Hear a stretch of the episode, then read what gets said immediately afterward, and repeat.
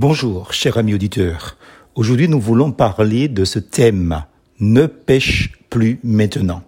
Et Jésus lui dit, je ne te condamne pas non plus. Jean 8, verset 11.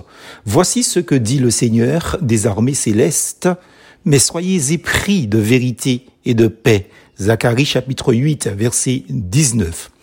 Qui ne connaît cette déclaration de Jésus à la femme prise en flagrant délit d'adultère, mais qu'on lui amène pour le piéger, lui Jésus?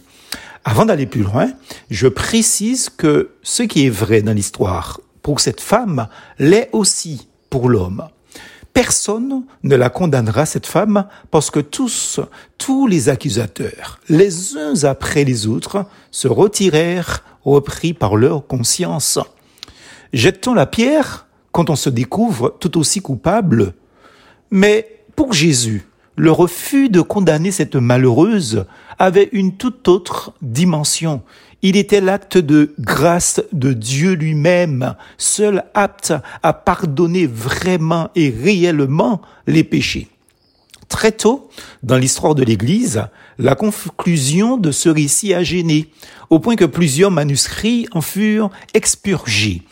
On craignit vraisemblablement qu'il ressembla à une absolution de l'adultère. Peut-être pour n'avoir pas mesuré avec assez de sérieux la suite de la déclaration du maître. Va et désormais ne pêche plus, dit-il à la femme. Dieu pardonne le pécheur, mais Dieu déteste le péché, qu'on se le dise. L'épisode se termine donc bien par une absolution ou un pardon divin, mais accompagné d'un envoi impératif. Ne pêche plus.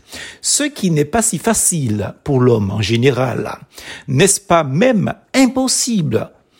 Tous sont péchés et sont privés de la gloire de Dieu, s'écrira l'apôtre Paul. Être fidèle à sa femme ou à son homme, ce n'est pas hors de portée, bien sûr, heureusement, mais nous sommes coupables de tant d'autres formes de désobéissance et de péché. J'aime l'affirmation de je ne sais qui, Dieu donne ce qu'il ordonne. Voilà ce qui change tout.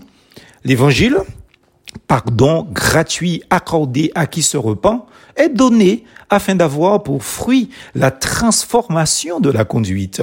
Dieu leur donne. Et parce qu'il est Dieu, son exigence est promesse. En le demandant, il garantit qu'il le rendra possible. Comme je le dis par moment, quand quelqu'un est réellement converti, même son chien le remarque. Plus force en Jésus.